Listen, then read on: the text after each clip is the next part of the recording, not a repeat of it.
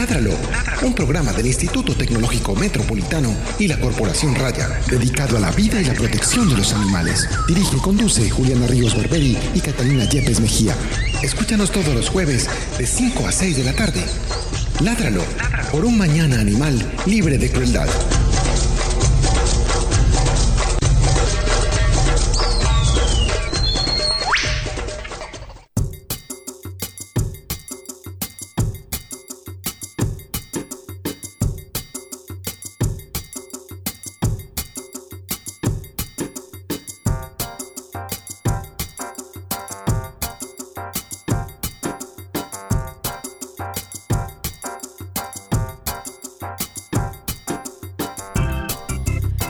Buenas tardes para todos nuestros oyentes de Ladral. Hoy estamos en la emisión número 77 de un programa de raya con el apoyo del Instituto Tecnológico Metropolitano dedicado a la vida y la protección de los animales. Mi nombre es Juliana Ríos Barberi, soy la directora de raya y también soy la directora de este programa y además soy estudiante de Ingeniería Biomédica del noveno semestre de esta institución. Mi nombre es Catalina Yepes, médica veterinaria, codirectora de este programa y de la Corporación Raya. Bueno, Se dijo de directora, directora, directora. Yo tenía que decir algo importante. no, pero es que terminaste muy Ah, ya. muy oh, refrescante tu frase. Eh, hoy vamos a tener un programa que sigue con una línea que hemos tenido en las últimas emisiones sobre fauna silvestre y tenemos un invitado que se llama Daniel. Él viene a comentarnos sobre un proyecto que tiene muy interesante de conservación de fauna silvestre a través de la fotografía. El proyecto se llama 522 Fotografía y fo- Fotografía Biodiversa Exacto. biodiversa.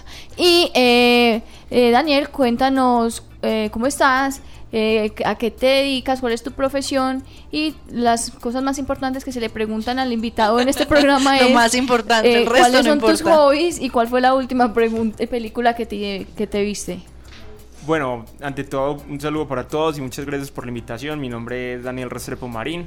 Eh, yo estudié medicina veterinaria y zootecnia ¿En la de Antioquia o en el...? en el CES, en, el la Universidad CES. Y bueno, y me preguntaste por los hobbies, ¿cierto? Sí, y la que- última película, claro. Bueno, hobbies, pues obviamente la fotografía. pues, como, como ya lo dije, yo no soy fotógrafo profesional ni nada que se le parezca. Simplemente un tema de pasión. Y mm, pues me gusta hacer deporte, aunque desde que trabajo no es que haga mucho deporte, pero me gusta montar bicicleta, jugar fútbol, hincha de Nacional, ver a Nacional en esta época donde está ganando tanto. Y la última película que me vi, mm, dejémoslo en, en el documental que pasaron este fin de semana, que se llama Antes, antes de que sea tarde. Sí, Eh, de Leonardo. sí, el de Leonardo mi novio DiCaprio. Leo. De tu novio. Pues, pero ya terminamos. Exnovio, pues exnovio. Con razón no te sacó allá. Sí, no. No, por razón no saliste. Te cortaron las imágenes. ¿Dónde estabas? Sí, yo salía, pero ya después eso lo editaron. Yo entiendo. yo entiendo.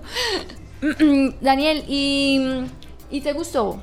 ¿Qué, qué opinión te tra- traje? Te- Mira, la verdad sí me gustó porque porque es una forma de dar información que es muy importante, que realmente pues mucha gente cree que eso no está pasando, que simplemente no los afecta y no contada existe, por alguien no y contada por alguien muy influyente, ¿cierto? Entonces, como es alguien tan reconocido mundialmente, pues a él sí le hacemos caso y no es un científico ni nada, simplemente una persona que que es eh, no sé, el, el último ganador del Oscar, pues entonces eh, sí me gustó, me pareció que en palabras muy sencillas pusieron información supremamente importante. Bueno, eh, primero antes de empezar como con el tema del día, eh, queremos agradecer a Pilar Sepúlveda por eh, toda la, la parte de investigación de los programas, a- por la realización de los programas, a Andrés Camilo Puentes por la voz en off y por los cabezotes y cortinillas de nuestro programa, a Gretel Álvarez por el diseño, a José Julián Villa y Carlos Pérez por la música y a todos nuestros oyentes. ¿Viste cómo remate ahí? ¿Viste cómo me, cómo me hice ahí en ese remate? Muy bien, muy bien. Eh, y les recordamos que pueden contactarse con nosotros a través de nuestras redes sociales, nos pueden encontrar como Corporación Raya y también si tienen alguna pregunta o quieren saludarnos nos pueden llamar al 440-5135 y eh, conocernos, comunicarse con nosotros. Eh, vamos antes de seguir entonces con el tema del día a escuchar la noticia de la semana. Es momento. Es momento. Es momento. De la noticia de la semana. noticias de la semana. En Ládralo. En Ládralo. En Ládralo. Bueno, la noticia de esta semana fue la aprobación del acuerdo 025 de 2016 en el Consejo de Medellín. Este acuerdo modifica al existente 022 del 2007, donde se hacen unos ajustes a la reglamentación o a las sanciones que existen para el tema de maltrato animal. Pues yo creo que todo esto viene muy acorde a lo que se venía presentando, al, foro al cual asistimos, Juli, eh, hace alguno, algunas semanas, eh, a principios del mes de octubre. Y que ya pueden ver en nuestro canal de, de YouTube. De YouTube, donde está todo muy resumido e informado todo lo que sucedió en este foro. Todo esto es como en el, en el mismo sentido acerca de la ley donde se declaran los, los animales pues seres sintientes y donde se penaliza su maltrato, ¿cierto? Entonces, este acuerdo pone nuevamente a Medellín líder a nivel eh, de toda Latinoamérica en el tema de, la protección animal porque amplía los como la penalización y los castigos pues o las sanciones que se dan a los maltratadores de animales, sobre todo porque pasan a incluso sanciones hasta de 30 millones de pesos y de tres años de, de cárcel para aquellos que estén maltratando a los animales. Entonces es una muy buena noticia para todos los que defendemos a estos seres y pues, pues un aplauso como siempre para el Consejo de Medellín que ha sido líder eh, en demostrar que le importa eh, los animales de nuestra ciudad. Sí, muy bueno que este tipo de, de acuerdos y de reglamentaciones se den en nuestra ciudad porque como decías Cata es un ejemplo a nivel mundial todo lo que ha pasado en política pública en nuestra ciudad y, así como se reglamentan este tipo de cosas, pues se van a ir reglamentando también en otros municipios, haciendo que eh, pues la gente ya tenga un poco más de, de, que se mida de mesura. a la hora de maltratar a un animal, porque no estamos logrando pues como ningún avance como civilización haciendo este tipo de cosas. A propósito del señor que cogió, estripó un perro y salió volado como si hubiera estripado un pedazo de basura, que ahí está el hombre en un video y ya se entregó, eh, pues me parece muy bien que se haya entregado pero yo creo que más allá de esas penas de cárcel y todos esos castigos eh, financieros, pues debería haber un, un componente pedagógico muy importante que le enseña a las personas que no es necesario amar a los animales, no es necesario acostar el perro en la cama, pero sí es necesario que como civilización empecemos a respetar a las demás especies que conviven con nosotros en este planeta. Adicional a eso también es importante como destacar que otro de los temas que se trató tan en el foro, que era declarar un, un hecho eh, metropolitano. del bienestar animal, que incluso no lo hablaba Eugenio, Eugenio, Prieto, el doctor Eugenio Prieto, acerca de eso en la entrevista. Director del área metropolitana. Entonces, esto también fue algo que, que, sucedió en las últimas semanas, que se aprobó este, este hecho, entonces esto pues abre muchas más puertas, no solamente para Medellín, que ya sabemos que es líder y ejemplo, sino para el resto de los municipios, de los demás nueve municipios municipios que componen el área metropolitana, porque la idea es que desde el área se apoye también todas estas campañas y propuestas que tenga cada municipio en el tema de bienestar animal. Entonces, para terminar, eh, de nuevo, un aplauso, una felicitación y un agradecimiento a los concejales de Medellín comprometidos siempre con la causa de la protección de los animales. Eh, recuerden nuevamente que pueden comunicarse con nosotros a través de nuestras redes sociales y en el teléfono 440-5135 y que también estamos en transmisión en vivo en Facebook eh, pero pueden ver las caras que deben tenernos algunas veces paciencia porque eso no está terminado de inventar.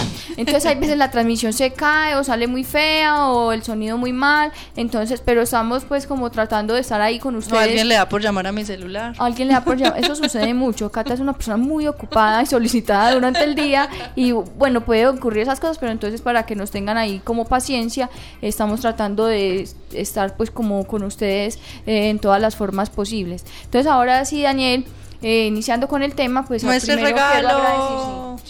No, no, lo toco como con el, en la mano porque se me daña. Este es un regalo que nos acaba de dar Daniel. Eh, lo pueden ver a través de nuestra transmisión en vivo de, Facebook, pero ahorita pues le tomamos foto. Eh, muy bonito. hablemos quiénes son esos animalitos. Bueno, es una muy buena pregunta para ustedes dos. ¿Quién es ese animal? Yo digo que es como una especie de búho o, lechuza. búho. búho o lechuza. No sé, no, sé. ¿Cómo se llama? ¿Qué, qué? Pues de la familia de los currucutú. currucutú. bueno, mira, eh, aprovecho para decir que básicamente lo que busca el proyecto 522 Fotografía Biodiversa es esa, es como llegarle a, a todas las personas de acá de Colombia, ¿cierto? Porque muchas veces sabemos más desde los animales de afuera. Yo estoy seguro que si eso fuera un león, ustedes perfectamente Ah, identificarían sí, un león Una cebra. o una cebra, o un águila calva. Eso y se es lo más- enseñan a uno desde el colegio. Exacto. Pero cuando vos le preguntas a los niños, y aprovecho y digo, Carlos Delgado, que ustedes lo han tenido acá, Claro. en una charla que lo A burra escuchaba, natural. Sí, en una charla que lo escuchaba la semana pasada, mostraba cómo los niños en una escuela en, en Australia identificaban todos a Bob Esponja, pero muy Oh. poquitos identificaban al pajarito más común que vivía ahí afuera de la escuela. Entonces digamos que ese es uno de nuestros objetivos. Pero hablemos primero. Ah, bueno, sí. Entonces la de foto, eh, en la foto, pues, en la publicidad que hicieron del programa eh, salía un mochuelo. Estos son mochuelos. Los mochuelos son búhos, son búhos diurnos. Esa es una cosa que tienen muy especial. Y adicionalmente, tres de ellos no hacen los nidos o sus guaridas en los árboles, sino que por el contrario lo hacen debajo de la tierra. Si miras la foto, eh, son dos, pues, dos adultos, seguramente padre y madre. Y saliendo por la madriguera, la cabecita, es del pichón. Ay, Ay, no. no. Es divino. Se parecía Mopi. No, igualito. Y después Eh. dice que Mopi no parece un búho. Pero bueno. Mm, No, yo no parecí un búho. Mentira, Mopi. Eh, Daniel, hablemos un poquito de vos. ¿Cómo terminaste un veterinario zootecnista? ¿Cómo terminó en un proyecto de fauna silvestre? ¿Qué es lo que te gustó? ¿Cuándo te llamó la atención? ¿En qué momento te diste cuenta, oh Dios mío, la fauna silvestre es lo mío? Oh, Dios mío. Bueno, sencillo, a ver, desde siempre, y creo que es básico en todos los veterinarios, desde muy pequeños nos gustaban los animales, ¿cierto? ¿De acuerdo? Sí, a no? mí sí, a mí sí. A mí también, perfecto. Entonces, cuando empecé la universidad, pues digamos que eh, parte de mi familia viene como del campo y tiene una, una influencia ganadera fuerte y a mí me gustaba el ganado, pero también me gustaban los animales silvestres. Yo recuerdo también pequeño que veía documentales de los leones y los tigres y las ballenas y todo eso. Eh, en algún momento de la carrera tengo la oportunidad de salir del país, me voy como un año por fuera y cuando vuelvo recuerdo, redescubro ese amor que tenía por los animales silvestres. Se me abrieron las puertas de entrar al grupo de estudio del CES, eh, se llama Fauces y aprovecho y, envío un saludo a Fauces. Y en Fauces comencé a aprender y digamos que a, a expresar como esa pasión que tenía por los animales silvestres. Eh, uno termina la carrera, obviamente cuando a medida que estudias y que, y que pues avanzas en tu carrera, desde las prácticas y decís, a mí me gusta fauna, eh, fauna silvestre, todo el mundo te dice, ah, sí, muy bonito todo, pero ¿de qué vas a vivir? Entonces eso es, algo, eso es algo que lo cuestiona a uno. Digamos que afortunadamente yo me gradué, tuve la oportunidad de que saliera un proyecto con fauna y desde hace cuatro años pues trabajo con animales silvestres en un convenio entre Corantioquia y la Universidad CES. Entonces de Ay. ahí salió como, como ese trabajo con los animales silvestres. Y entonces a partir de ese momento pues nace este nuevo proyecto 522 Fotografía Biodiversa. Cuéntanos cómo nace, de dónde sale la iniciativa, ¿Y qué cuál es el objetivo. nombre? Bueno, eh, realmente 522 Fotografía Biodiversa, eh, digamos que nace este año y, y ahí nació eh, aproximadamente en mayo. 522, eh, 5 significa mayo, 22 eh, es la fecha. Ese es el Día Mundial de la Diversidad Biológica o en otras palabras de la biodiversidad. Em, casualmente también es mi fecha de cumpleaños, entonces Oh. era darle un toque personal.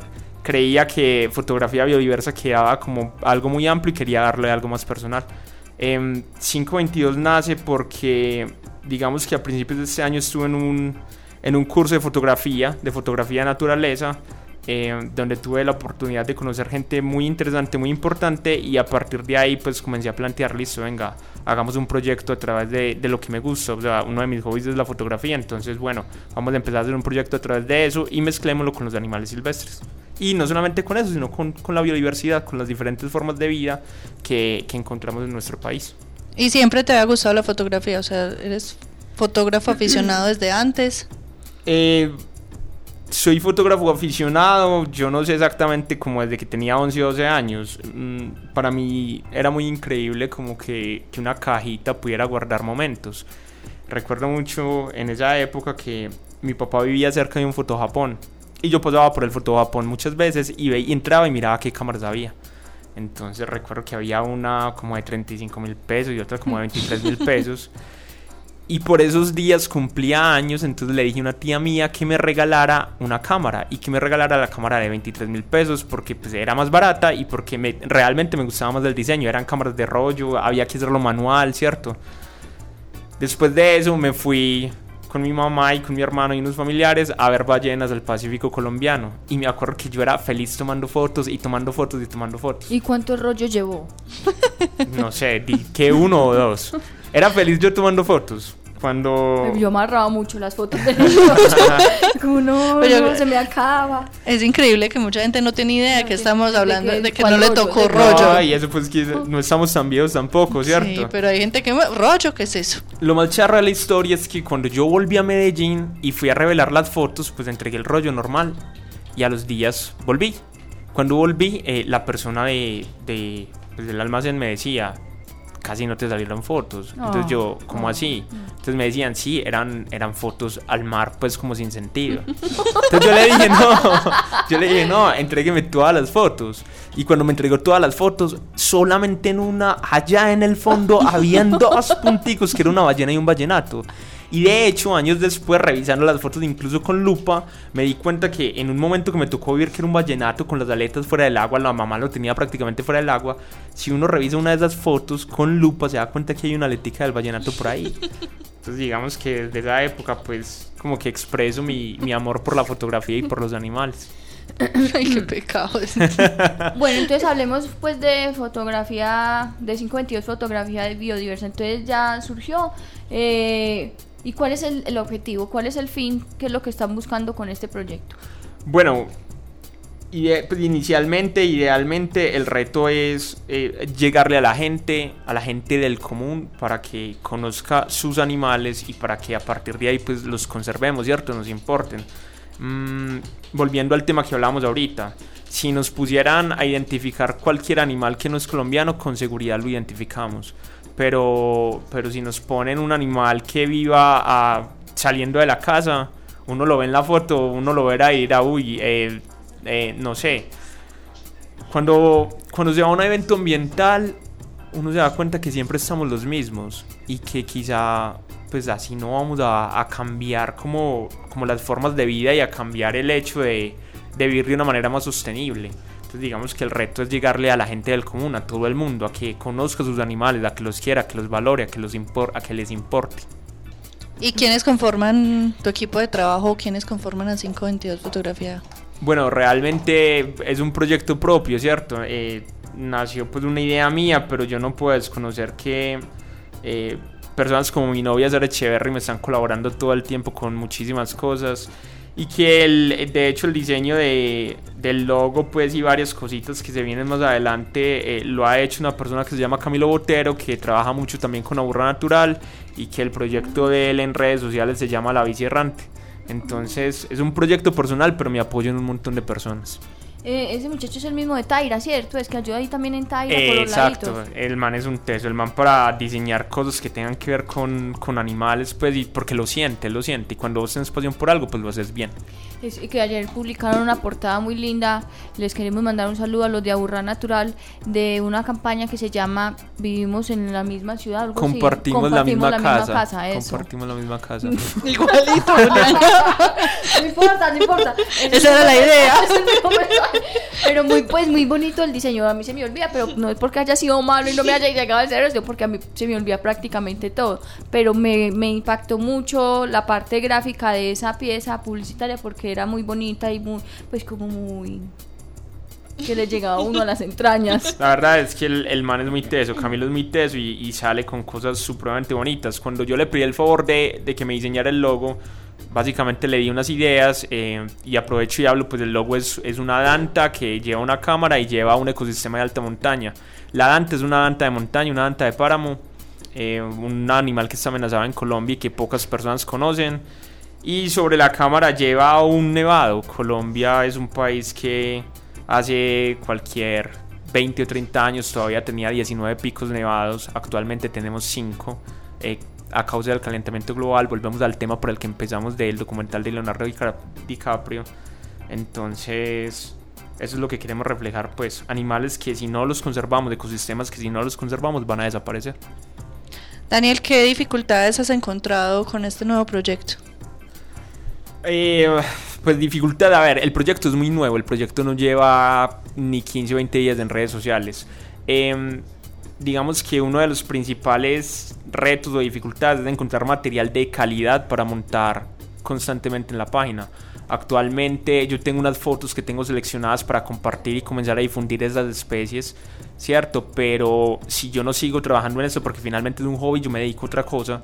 Eh, ¿Usted es veterinario de ganado? No, no, yo soy veterinario de animales silvestres. Ah. Eh, pero, pero no tienes el tiempo, no, no todo el tiempo estás con la disposición y con las herramientas para lograr una buena foto. Eh, hay que, hay que seguir viajando, hay que seguir conociendo y sobre todo hay que ya plantear viajes buscando lograr la foto de una especie que quieras difundir. Las personas pueden vincular, o sea, la idea de, de tener este espacio, estas redes y esta eh, este proyecto es solamente difundir fotografías propias de tu equipo de trabajo o la idea es que la gente también se vincule y diga, ve, yo, yo conocí esta especie o pude fotografiar esta especie y te, y te esas fotografías. Bueno, Catalina, mira, eh, realmente cuando, cuando inicié pues eh, no me planteé eso, planteaba como solamente poner mi trabajo, pero recibí unos comentarios y varias personas me dijeron, hey, yo también quiero compartir entonces pensé, pues hombre, si la idea del, del, proyecto es difundir ciertas especies y que los conozcamos, claro, eh, aún estamos definiendo cuál va a ser la metodología, pero muy seguramente vamos a escoger un día de la semana donde compartiremos trabajos también de otros fotógrafos. Nosotros nos queremos em, blindar y cubrir mucho en algo. Eh, muchas veces la fotografía y sobre todo fotografía de naturaleza no es algo ético. Eh, me explico. Uno puede ver una foto muy bonita para nosotros es muy importante que se haya tomado, o sea, que ese animal no haya sido vulnerado o que no le estés diciendo mentiras a quien lo está viendo. O sea, que la foto la muestres como es y contes la historia como es, porque también buscamos contar historias. Eh, una vez leí un artículo que se llama Fotografía, Manipulación y Ética, donde aparecieron unas fotos increíbles. Pero el, el artículo te planteaba como dilemas éticos en torno a esa foto. Te les pongo casos. Mostraban la foto de un pájaro que es súper raro. Y uno la ve y uno dice, wow pero el detrás de la foto es que lo habían acabado de soltar simplemente, lo tenían enjaulado y lo acaban de soltar para tomarle una foto. O por ejemplo, unas fotos de un puma increíbles, pero cuando mostraron el detrás de fotos, el puma era una mascota. Entonces queremos que las personas que se vinculen y que nosotros les promocionemos también su trabajo, pues estar completamente seguros que es algo ético y que no estás contando algo que, que realmente no sucedió como lo estás haciendo. Y en alguna medida estar promoviendo el cautiverio de fauna silvestre a través de fotografías manipuladas, que es cierto, sí, pues es lo que entiendo. Exacto, o sea, nosotros y, yo no empeño aquí mi palabra, yo no montaré una foto de un animal en cautiverio, a no ser que queramos eh, relacionar esa fotografía con algo de cautiverio puntual, pero... Mm, para nosotros es muy importante el reto que vos se plantees al, al decir, listo, bueno, yo quiero, yo quiero tomarle una foto a un oso de anteojos, un oso andino te tienes que plantear un viaje a buscarlo, un viaje a encontrarlo en el sitio donde viva, a esperarlo. No sencillamente llegar a ir al zoológico Santa Fe, que a quienes también mando un saludo, ir al zoológico Santa Fe o a cualquier, a cualquier zoológico en el mundo y que le tome una foto al, al oso y súper bonita, pero en realidad está en cautiverio, entonces el mérito no es, no es tanto, ¿me entienden? No, y la idea que se quiere dar tampoco es esa, al contrario, lo que se quiere es que los animales pues estén en su entorno realmente. Eh, Daniel, contanos, mm, pues ya que llevas como esa experiencia en el tema de, fotografía de fauna silvestre, ¿qué consejos para, para todos esos principiantes y para todos esos aficionados a la fotografía, qué consejos hay para, para fotografiar fauna silvestre? Pues porque yo creo, pues obviamente tomarle fotos a mis perros y a mis gatos igual es difícil, pero pues ahí están. Pero obviamente el, instante de ver un animal en libertad de, esa fauna es, eh, es único, ¿cierto? Bueno, no, eh, lo primero es, es, que se animen, ¿cierto? O sea, que cuando vayan a plantear cualquier viaje o cualquier salida de la casa, pues saquen la cámara. Eh, uno muchas veces piensa que, que, la foto está lejísimos, que la foto está en la Patagonia o que la foto está en, en la eh, selva de Tailandia. En la selva de Tailandia, por ejemplo, o en el Amazonas, y no. Muchas veces yo, una foto, la primera foto que aparece en mi página, que es un lorito en un nido, es un cascabelito, esa foto yo la tomé detrás de mi casa. Y esa foto a mí me encanta. La foto muchas veces puede estar ahí afuera, entonces anímense, salgan con la cámara. Ahora, si lo que quieren es lograr la foto de un animal en específico, uno muchas veces piensa que, que simplemente, eh, o sea, que es un es un acto de suerte que hay que ir a buscarla al, al, al, al, último rincón de la selva y esperar a que pase el jaguar o el puma o el oso. Y hablando con, con, fotógrafos de vida silvestre, realmente hay otras claves. Entonces lo primero es, si yo quiero fotografiar un oso, por ejemplo, eh, lo primero que debería pensar es dónde es el sitio más fácil para fotografiarlo. Aquí en Colombia es Chingaza. En Chingaza hay 20 o 30 osos individualizados por fototrampeo, ¿cierto? Puede haber muchos más. Entonces, si vos de una vez te vas para Chingaza y no, digamos que no gastas el tiempo de irte a Jardín o irte a cualquier otra parte donde vive el oso, eh, aseguras más del que puedas tener un éxito. Aumenta la probabilidad. Exacto. Y que puedas reunir esas condiciones ideales para tomar la foto. Eh, Daniel, entonces eh, yo quisiera preguntarte, por ejemplo, estamos, yo estoy viendo aquí las fotos en tu página 522 Fotografía Biodiversa y entonces vos en la descripción de la foto veo en algunas pues así abuelo de pájaro que estoy leyendo, preguntas, ¿quién reconoce este mamífero? ¿Quién reconoce este animal? ¿Vos has tenido una buena respuesta? ¿La gente sí sabe? ¿O qué te has encontrado ahí en, en las pocas fotos que has montado? Bueno. ¿Cómo, cómo te, has, cómo te ha reaccionado el público? El, el ejercicio que planteas eh, sobre pues, preguntar qué especie es tal o qué animal es, cómo se llama, eh, solamente lo hemos hecho una vez, que fue con la primera que viste, que es un cuzumbo, o solino, o, o cuzumbo solo. Cuzumbo, Eh, la respuesta fue muy buena. No solamente pues para poder difundir la página y poder llegar a más personas, hemos hecho, eh, hemos compartido pues las fotografías en diferentes grupos de, de, personas que les gustan los animales, de biólogos, de veterinarios, ¿cierto? Y la verdad es que yo creo que unas 15 personas interactuaron con la fotografía, lo cual para mí es muy, pues, es muy gratificante. Yo no sé de aquí a un año dónde estemos y cuántos seguidores tengamos y cuántas personas se hayan vinculado con el proyecto de una u otra manera pero para hacer un inicio pues me parece algo muy satisfactorio. Pero, pero la gente contestó correctamente o, o, o, cómo estuvo ahí la... Sí, sí, los que se animaron a contestar todos tenían la idea, todos sabían que era un cuzumbo, de hecho se, se creó un debate muy interesante en algún grupo porque pues, la, la, especie que presentamos es de nombre científico Nasua nasua, es el cuzumbo más común que hay en el país y hay otra especie de cuzumbo, en, en Colombia tenemos tres especies, pero digamos que en la alta montaña hay otro cuzumbo que el campesino lo conoce como cuzumbo mocoso. Una persona nos decía, eso es un cuzumbo mocoso, una suela olivácea, y, y entonces pues argumentamos porque creíamos que no era esa especie, sino la otra. Entonces se creó algo bacano. Muy interesante. Daniel, eh, ¿vos crees que de pronto existe algún tipo de riesgo o sea, sabemos que el objetivo final de todo esto es educar, ¿cierto? Y educar para conservar. Tenemos que saber qué especies existen y que el común de la gente lo conozca para defender y conservar lo que tenemos. Pero de pronto existe algún tipo de riesgo, eh, como dando tantos datos o, tan específicos de dónde están estas especies en el país por el riesgo de, del tráfico de fauna o crees que, que, que no haya ningún tipo de riesgo con esta información?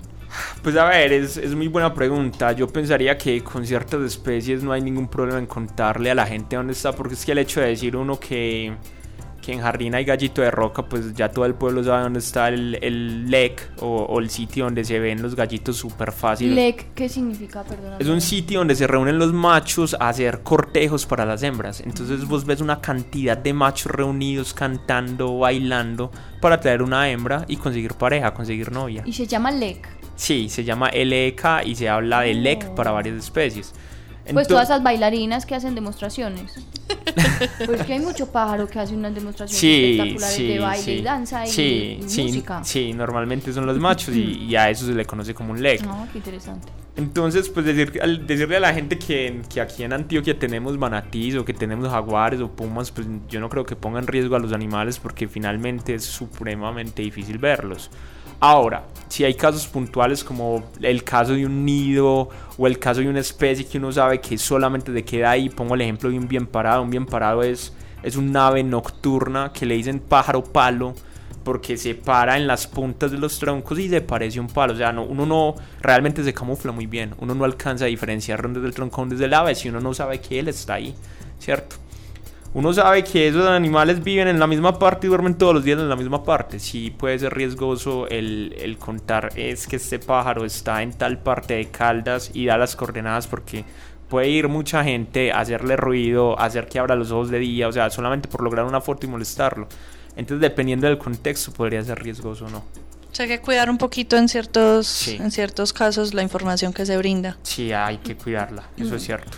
Daniel, eh, como el tiempo en televisión eh, no mentiras, eh, ¿qué, qué, qué mensaje quisieras darle a los oyentes de Ládralo sobre tu proyecto y sobre, to- sobre todo sobre el fin tal del proyecto que es la conservación de fauna silvestre? Bueno, no, lo primero es decirles, que, decirles o, o invitarlos a que nos sigan. Nosotros tenemos un perfil en Facebook que es arroba 522 fotografía biodiversa todo pegado. Que ahí se los estamos poniendo también en nuestra página para que lo estén mirando, Muchas gracias. que no sea sino darle clic. Exacto. En Instagram también tenemos arroba 522 guion al piso, perdón, 522 fotografía guion al piso biodiversa. Eh, para que nos sigan. Mm, pues digamos que queremos que mucha gente se vincule, queremos que la gente eh, conozca nuestros animales, que los cuidemos, que a partir de reconocerlos ahí sí nos duelan, que nos digan es que van a tumbar tal bosque para hacer tal proyecto megaminero o, o energético. O centro comercial. o No quiero decir nada sobre un centro comercial de la 80. no, yo vivo ahí, no, no, Ah. no, o sea, no te imaginas lo que, lo que a uno le duele y lo que a uno le impacta ese cambio de paisaje en, Ay, en horrible, esa es parte. horrible, es, es es una cosa horrible. impresionante. Yo y yo no sé, yo no sé cuál es el mensaje de las personas que están construyendo, porque si vos vas por fuera son las fotos más Así espectaculares las de vallas, pues animales. que no. Pero, No. pero la cantidad de árboles y con seguridad la cantidad de animales pues y de procesos en la ciudad que afectaron debe ser impresionante. Y, y los invito para que en nuestra página eh, web www.corporacionraya.org, ahí en el ítem de Ládralo, quinta temporada que es la que estamos, pueden escuchar el programa que tuvimos con José Fernando Navarro, en el que hablamos precisamente de todo el procedimiento y todas las regulaciones que se omitieron eh, eh, cuando se realizó esa tala tan impresionante ahí en la 80 por el cementerio Campos de Paz. Eh, pues se queda uno completamente triste y decepcionado como de Sí, porque se ex- existe un montón de, de recursos y existen personas como, como José que, que se dedican a este, tim- a este tipo de, de- de actividades, de reubicar estos espacios, de pues, reubicar pues estos animales que viven en estos espacios y que definitivamente pues es obvio que se pasaron a todo el mundo por encima y, y acabaron con todo. con el nido de la perra, como diría mi mamá. A mí, a mí la verdad me duele mucho es porque seguramente tenían todas las licencias pues y todo lo que requiere la ley, pero, pero nuestra ciudad tiene un déficit impresionante de espacios Sí, verdes pues. sí. Y, la calidad del aire cada vez Exacto, es peor. y los poquitos que nos quedan los utilizamos para hacer un centro comercial más. Yo no sé cuál es el déficit de centros comerciales que hay en Medellín. Con seguridad ninguno, es más, somos la ciudad que más centros Yo que en Ay, todo horrible, Colombia. En cada Yo esquina. creo que sí.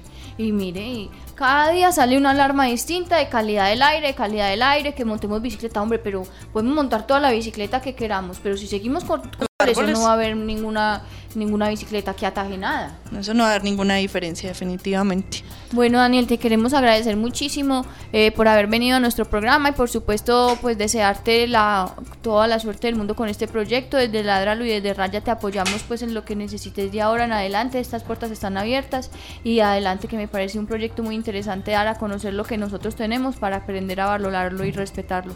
No, les agradezco mucho a ustedes la invitación, un espacio muy bacano desde que comencé a ver eh, los primeros pósters de gente que está como en el medio en el que yo me muevo compartiendo eh, Ahorra Natural, Andrés Arias, eh, José Fernando, pues yo dije, uy, qué bacano estar allá y, y se me hizo realidad el sueño, entonces Ah. muy bacano. No, y bienvenido en un año, para que nos cuente cómo va, cómo va a estar que el proyecto. los indicadores de gestión. Así será, con seguridad les mostraré muchas más fotos de animales que estoy buscando por ahí. Ah, bueno, qué bueno, mucha suerte encontrándolos.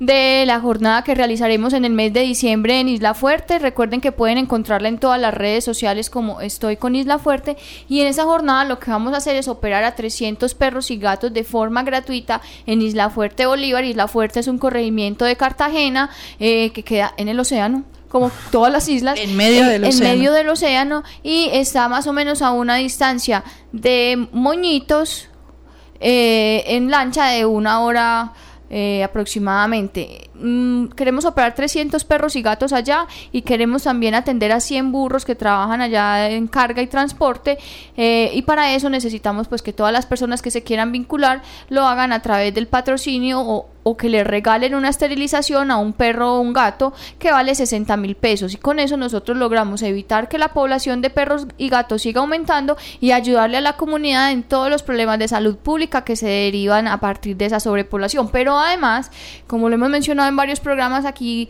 eh, que le puede atañar ¿cómo se dice?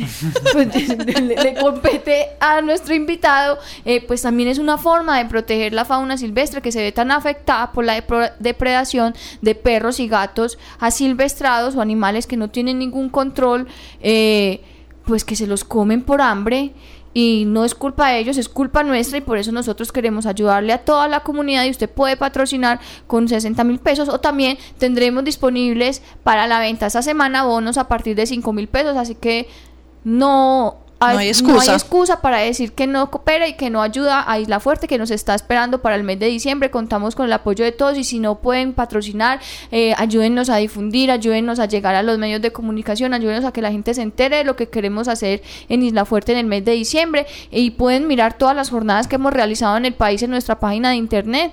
Eh, para que vean el trabajo que realizamos y para que vean la, la, bonita labor que se realiza en las comunidades de Colombia. Nuestra cuenta de ahorros es Bancolombia 238-974-97221 y nos reportan su patrocinio al correo esterilizaciones arroba corporacionraya.org para nosotros después de hacer la jornada entregarles virtualmente su certificado donde conste el animalito con, que tiene la foto del animal que se patrocinó y su, no, y su nombre para que usted mire cuál es su ahijado, puede decirse ahijado, ¿cierto? Sí, puede ahijado. Eh, también les recordamos que todos los lunes estamos haciendo jornadas de esterilización a bajo costo eh, cerca a la UPB, eh, tienen un valor de 80 mil pesos y si usted desea esterilizar a su perro gato, puede hacerlo con toda seguridad, con unos estándares de alta calidad y puede escribirnos al, al WhatsApp 317-649-0682. Eh, Cata, ¿tiene algo que decir? No, ya usted dijo todo, tranquilo. No, pues diga cualquier cosa, cante no, la idea es que eh, estamos buscando el apoyo de todos, faltan muchos patrocinios, estamos a menos de un mes de viajar a la zona y pues realmente necesitamos que se vinculen. De pronto es, no es fácil sacar 60 mil pesos, pero entonces reúnase con sus familiares o con sus amigos y a 10 mil a 5 mil pesos y entre todos aportan el patrocinio que estamos necesitando. Recuerden que es, la zona nos está esperando, la comunidad está ansiosa porque vayamos, es, una, es un espacio donde beneficiar no solamente a los animales, sino a la comunidad en general. Eh, vamos a tener educación también para los niños, que son muy importantes en cada una de estas jornadas, y esperamos el apoyo de todos. Bueno, entonces agradecemos mucho a Daniel por haber estado en nuestro programa. Eh, y les agradecemos a todos ustedes, nuestros oyentes, por escucharnos cada jueves y les recordamos que el próximo jueves ya nos quedan sino dos programas. Ya casi nos vamos. Pues, pero por esta temporada. Sí, sí, claro. Sí, ya se nos va a acabar la temporada. Recuerden que el último programa es de bloopers, de errores, que, vamos a, presentar como las últimas temporadas para que nos riamos de principalmente mí, de mí, que soy la que más me equivoco y más tonterías digo, pero bueno, es con mucho amor. Todos lo sabemos. Eh, entonces eh, recuerden que pueden escucharnos el próximo jueves con otro tema para los que queremos y amamos a los animales. Eh, nos despedimos de ustedes. Muchas gracias. Chao. Chao. Chao. Ládralo, un programa del Instituto Tecnológico Metropolitano y la Corporación Raya, dedicado a la vida y la protección de los animales. Dirige y conduce Juliana Ríos Barberi y Catalina Yepes Mejía. Escúchanos todos los jueves de 5 a 6 de la tarde. Ládralo, por un mañana animal libre de crueldad.